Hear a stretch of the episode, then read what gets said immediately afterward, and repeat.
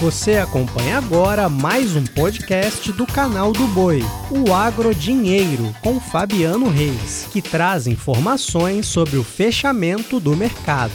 Olá, amigos do podcast Agro Dinheiro. Começamos a edição desta quinta-feira, dia 13 de abril, com os dados da Conab. Hoje a Companhia Nacional de Abastecimento trouxe os seus números para a produção brasileira mais elevados em comparação ao que foi apresentado em março. No caso da soja, houve elevação, por exemplo, na estimativa de produção, agora estimada em 153 milhões 630 mil toneladas, uma alta em relação ao que se tinha no mês de março de 2 milhões 214 mil toneladas. Temos aqui também a questão do consumo interno, estimado em 56 milhões 210 mil toneladas. É uma queda de 42 mil toneladas frente ao que foi apresentado no mês anterior. As exportações brasileiras também sobem, de acordo com a Conab, para 94 milhões 340 mil toneladas, uma alta de 1 milhão 350 mil toneladas, enquanto que o estoque final fica maior em 6 milhões e 700 mil toneladas, com uma elevação de 1 milhão 220 mil toneladas frente aos números apresentados no mês de março. Trago agora os números relacionados a Chicago. Chicago hoje teve maio fechando a 15 dólares 300 o bushel, com queda de 0,08%. Julho com alta de 0,17%, 14 dólares 74 centes mais 6 o bushel. E novembro, 13 dólares 12 centes mais 6 o bushel, com alta de 0,38%. Para falar a respeito do mercado, os dados apresentados pela de, pelo Departamento de Agricultura norte-americano essa semana, os dados da Conab e principalmente as negociações de soja e preço aqui no Brasil. Eu converso com o Ronaldo Fernandes, da Royal Rural, que participa conosco. É, Ronaldo, obrigado pela participação. Como é que você avalia esse momento para o mercado da soja? Boa tarde. Boa tarde, Fabiano. Obrigado. É um prazer estar aqui com vocês. Eu espero que o caminho a gente consiga repetir algumas vezes e espero que a gente traga alguma luz para a audiência. O mercado da soja agora, no nosso ponto de vista, está sofrendo algumas influências é, específicas do mercado brasileiro e outras do mercado global. Eu costumo dizer que o petróleo é a mãe das commodities, é o pai das commodities, ele sempre faz influência sobre todas as outras precificações. E no mercado agrícola é a soja quem sofre mais essa influência do mercado financeiro. Então o petróleo ele tem uma grande correlação e quando o mercado de juros, quando o mercado internacional começa a se movimentar, o mercado de demanda, medo de recessão, o petróleo é o primeiro que sente. No mercado agrícola é a soja que sente essa primeira influência. Então, nesse momento agora, a gente avalia que a soja ela tem influências é, do mercado dela próprio, do farelo, do óleo, das exportações, mas a soja também está sofrendo uma influência do mercado financeiro, daquilo que não tem a ver com a soja, daquilo que é uma especulação do mercado investidor. Nesse momento agora, Fabiano, a gente está vendo uma, uma situação que não é costume, que a gente está vendo dólar cair e soja subindo pouco, ou no caso, às vezes até caindo junto. Agora a gente até acabou de passar aí as cotações, está no movimento misto, um pouco tranquilo, mas é normal a gente ver no mercado internacional, quando cai o dólar, a soja sobe para compensar. No Brasil está acontecendo uma situação um pouco isolada. O dólar está caindo só no Brasil. E aí a gente está vendo nessas últimas semanas que a composição do preço é importante você estar tá ligado em três fatores: Chicago, dólar e prêmio o produtor brasileiro ele fica muito ligado em Chicago. Chicago tem um psicológico, tem um peso muito relevante, só que às vezes a gente esquece das outras composições, que tem o dólar e que tem o prêmio. E aí o dólar que está sofrendo essa influência do mercado financeiro, que não é da soja, que é especificamente do dólar, lá fora o dólar não está caindo como está caindo no Brasil, acaba causando uma distorção maior na soja brasileira do que na soja internacional. Ronaldo, e dentro dessa conjuntura, né, que nós temos a formação, preço da soja de Chicago, o dólar, né, o dólar inclusive agora há pouco vinha com algum sinal de estabilidade, mas perdeu bastante já durante o acumulado do ano de 2023, e os prêmios nos portos. Os prêmios nos portos também vem muito influenciado pelos atrasos que tivemos no Brasil, principalmente no aspecto de colheita, que acabou acarretando em fila de navios, e aí nós temos ali um cenário também de custos mais altos. Como é que você entende este momento, já que nós temos essas variáveis, todas elas dando indicativo de preços mais baixos para a soja. O produtor está reclamando desses preços e precisa comercializar, principalmente agora no mês de abril, esse produtor.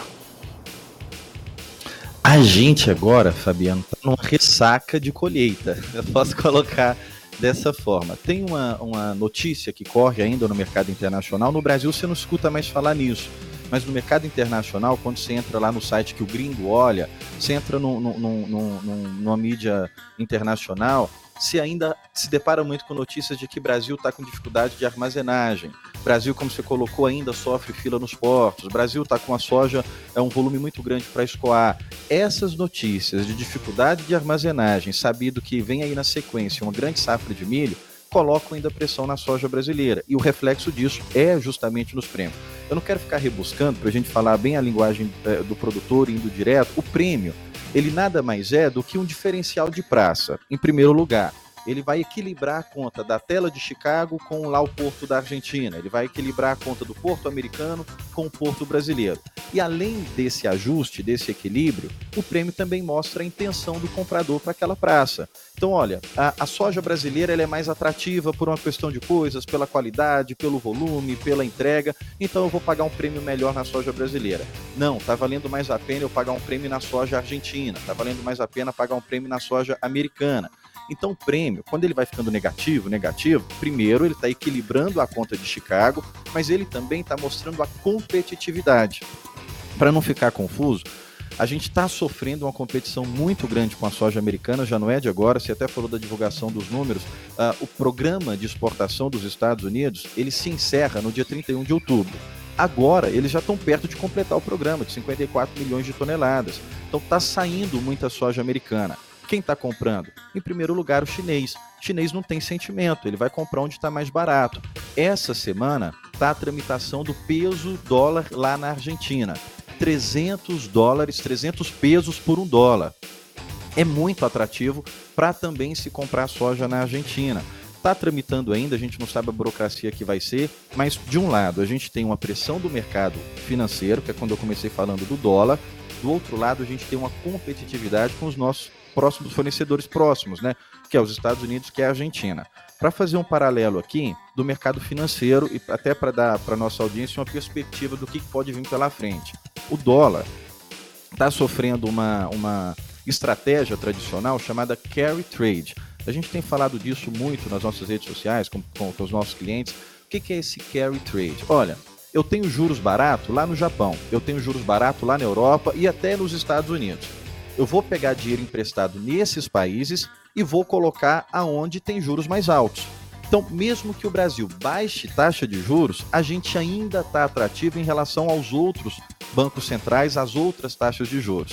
O, o país que mais tem taxa de juro alta é a Argentina, com 78%, mas é um risco muito grande porque tem uma inflação mais de 100% o Brasil é o topo da lista em, em, ser atrativo, porque a gente tem um juros altos, mas a gente é um país exportador, é um país do agro, é um país de commodities. Então entra muito dinheiro no mercado interno agora, vem muito dólar para o Brasil agora. Isso faz o dólar cair só no Brasil e traz perspectiva de continuidade de queda. Então esse é um fator que a gente tem do lado para precificar a soja.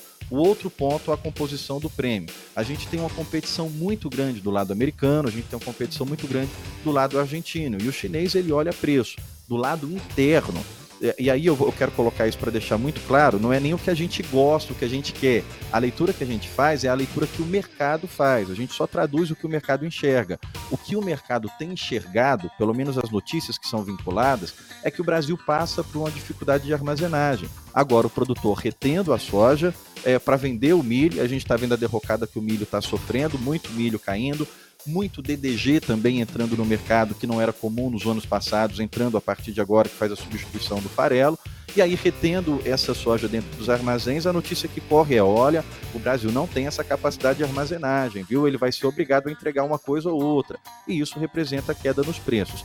Só que uma coisa que eu queria falar, Fabiano, é que essa nossa visão é, é, é, o mercado é muito dinâmico, a gente pode é, receber fatores novos a qualquer momento, mas essa nova visão, a gente tem ela concentrada no primeiro semestre. No segundo semestre, a gente imagina que outros fatores entram para influenciar também. No segundo semestre, é, Ronaldo, Nós calculávamos aqui no canal do Boi, é, no começo, começo de março até o final de março, quanto de soja ainda havia para comercialização. Comercialização no Brasil é lenta pelas questões né, que a gente já conversou aqui durante a nossa entrevista. Mas, de qualquer forma, lá pelo final do mês de março, com fontes distintas, mas nós encontrávamos ali um valor de 83 milhões de toneladas, 86 milhões de toneladas, e um número que está comercializando bem mais ah, nesse mês de abril. Entretanto, nós devemos entrar o segundo semestre com um volume ainda bastante representativo de soja para comercialização. E neste momento, né, principalmente pensando em outubro, novembro, com a colheita da soja americana já da campanha 23-24, é possível que o Brasil esteja vendendo soja, coisa que já ocorreu, claro, em outras oportunidades, mas ainda num volume mais expressivo. Você acredita, primeiro, que essa possibilidade ela pode ocorrer de fato e o que isso pode fazer com a sinalização dos valores de negociação, eh, não só no Brasil, mas nos Estados Unidos também? Fabiano, você falou 83 o número de vocês? 83 milhões, que é o saldo para ser vendido ainda. Só, só para eu, não, eu ver se eu, não, se eu não fiz confusão com, com o seu nome. No final do mês de março, isso. 83 milhões está tá, tá um pouco, está bem em linha com o que a gente tem expectativa também. É, é, um grande volume que entrou no mercado, isso é sem dúvida. E o que você tem colocado é o que o mercado tem assistido. Perfeita a sua visão, porque você está é, colocando, olha, eu sou um, eu sei que vocês são especialistas na área, mas a gente tem que às vezes dar um passo atrás e olhar como o mercado assiste, né? Como é que o cara que é o investidor, como é que o fundo recebe? As notícias que nós temos hoje são exatamente essas. O Brasil é, ainda tem um grande volume para ser comercializado. Na sequência vem o que está se desenhando até pelos mapas climáticos, uma grande safra americana, é linho, vai beneficiar a produção. Eu concordo que tem um grande volume para vir, concordo que os Estados Unidos têm um grande volume para colocar. O meu ponto de atenção para o segundo semestre é que a gente tem um consumo interno também diferente. O relatório do SDA agora dessa semana deixou um buraco para soja, para o farelo de soja, que ainda não está precificado. Esse buraco é, eles reduziram 2 milhões de toneladas nas exportações da Argentina e aí subiram 1 milhão de toneladas no sudoeste da Ásia no estoque inicial, não foi na produção, não foi na importação, foi no estoque inicial. Normalmente, quando o FDA está fazendo isso, a gente já viu acontecer em outros relatórios, eles estão tentando corrigir um buraco. Olha, nós temos que tirar aqui da Argentina porque ela não vai conseguir entregar isso aqui. Mas espera aí, a Argentina é o principal fornecedor de farelo de soja para o mundo. O grupo asiático, o grupo do sudoeste da Ásia, é o maior importador de farelo de soja do mundo. Então é justamente eles que vão sentir esse peso. O que, que eles fizeram? Reduziram a Argentina e subiram. Não dá muito para concordar que o sudoeste da Ásia é, agora amanheceu, aumentou um milhão e meio de toneladas no estoque. A gente acredita que esse furo que a Argentina está deixando é o Brasil quem vai ser responsável para cobrir. Mais de 40 milhões de toneladas devem ir para farelo de soja. Biodiesel, no ano passado, a gente produziu cerca de 6 bilhões de litros. Esse ano a gente vai superar os 7 bilhões de litros de biodiesel, mais de 11 milhões de toneladas de etanol que vão ser destinadas para biodiesel. E as nossas exportações não estão tão bem como a gente imaginava que fosse, mas não tão ruins, estão acima ainda dos movimentos passados. O ponto que eu chamo a atenção é a gente imagina que tem sim um movimento de alta para o segundo semestre, e esse movimento que eu estou falando é uma tendência mesmo de alta. Mas o que eu sempre coloco com os produtores, com os parceiros, vale a pena o custo do carrego até o segundo semestre? Talvez essa alta que está lá guardada para o segundo semestre não vale ele esperar agora, a depender do quanto que pode cair agora. E aí, para fechar a equação, e eu não quero ser confuso, se eu estiver sendo, você pode até me corrigir, não, não tem problema puxar minha orelha ao vivo aqui não, Fabiano. É, o importante é a gente ser claro. Por que, que eu estou dizendo dessa situação do dólar? Por que eu estou dizendo dessa situação do prêmio? Porque mesmo que a gente vê Chicago tendo picos, picos de alta agora, ah, problema no plantio dos Estados Unidos, um clima frio lá, começou a chover. Agora, no final de abril, é previsão de seca, vai plantar bem. Mas para início de maio, tem previsão de chuva e tempestade. Então, ah, os Estados Unidos deu problema no plantio, o preço subiu. Chicago subiu. Mas a gente tem outros dois fatores, dólar e prêmio, que estão puxando a soja para baixo, que estão superando o fator Chicago. Então, a pergunta que eu sempre faço para o produtor é: lá, beleza, todo mundo a gente acredita que vai ter preços melhores no segundo semestre, que a gente vai ter um mercado interno consumindo mais, a gente vai ter exportação de farelo, a gente vai ter exportação, a gente vai ter produção de biodiesel, exportação de soja in natura, mas o que ele subir no segundo semestre vai compensar o que está caindo agora? Esse carrego até lá vale a pena? Essa é sempre a pergunta que a gente leva para o produtor.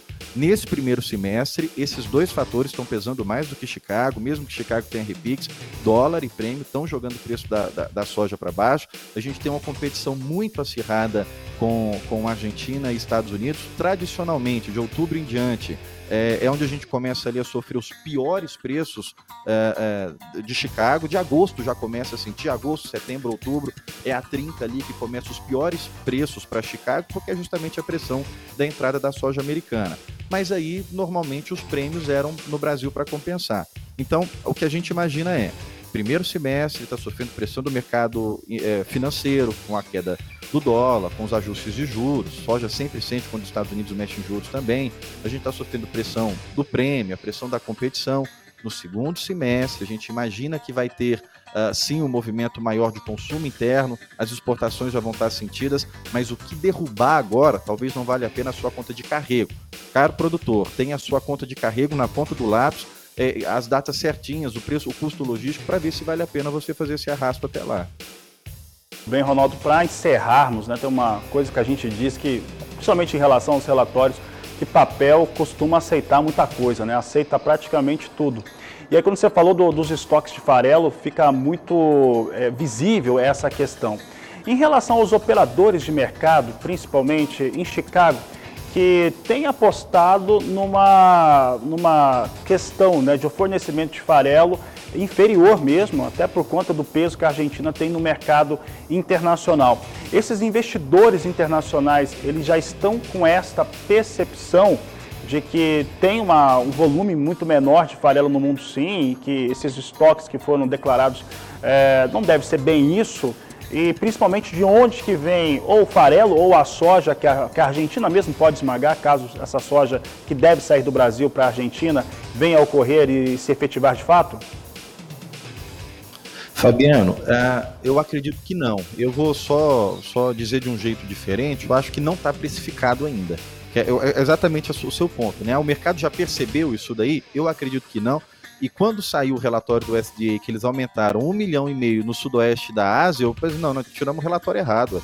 Peraí, gente, vamos dar uma olhada de novo. E, e você sabe que quando sai o relatório, você tem que mandar rápido, né? Porque a bolsa já começa a movimentar. Eu, não, peraí, vamos, manda, mas espera aí que a gente pode ser que tem que mandar um errata. Não, foi isso mesmo. Eles fizeram essa correção para justamente o mercado ainda não precificar, o mercado ainda não antecipar. Então tem um furo nessa questão do farelo, acho que o mercado não percebeu ainda, percebeu, mas não precificou. Por quê? Tem um outro fator que ainda é uma dúvida. No Brasil, nós devemos consumir esse ano 15 milhões de toneladas para etanol de milho. O milho deve, deve consumir de milho 15 milhões de toneladas. Tem mais nove plantas que estão começando a ser construídas agora eh, em 2023. Até 2030, a gente vai dar um salto de 15 para 23 milhões de toneladas de milho que o Brasil vai consumir. Beleza, vai demorar até lá, eh, até 2030, mas isso vai ser gradativo. Esse ano, esses 15 milhões de toneladas já vai gerar muito DDG. E o DDG faz essa substituição do farelo. Então acredito que o mercado ainda está tentando entender para onde é que vai esse DDG todo. Nós vamos exportar muito DDG, vai ficar no mercado interno e por isso que ainda não está precificado. Mas no meu ponto de vista, aqui no nosso ponto de vista da equipe da Royal, é, é um movimento que tende a, a, impulsionar o segundo semestre da soja, porque o buraco da Argentina é o que você falou, aceita papel, ele ainda não está todo entendido pelo mercado. Pode, como dizia a minha avó, o buraco pode ser mais embaixo do que a gente está imaginando. E esse estoque no sudoeste da Ásia não está não, tá do jeito que eles colocaram. Então, eu acho que é, tem mais para se cobrir do que do que está se colocado ainda dentro do, dos relatórios. Então o Brasil vai ficar nessa, nessa responsabilidade de suprir a produção de farelo. E a gente vai sentir isso no segundo semestre. Eu te agradeço, Ronaldo. Obrigado pela participação e me despeço aí no nosso podcast. A todos um ótimo final de tarde, uma excelente noite e até amanhã. Você acompanhou o podcast Agrodinheiro. Para mais informações, acesse o nosso portal sba1.com. Até a próxima!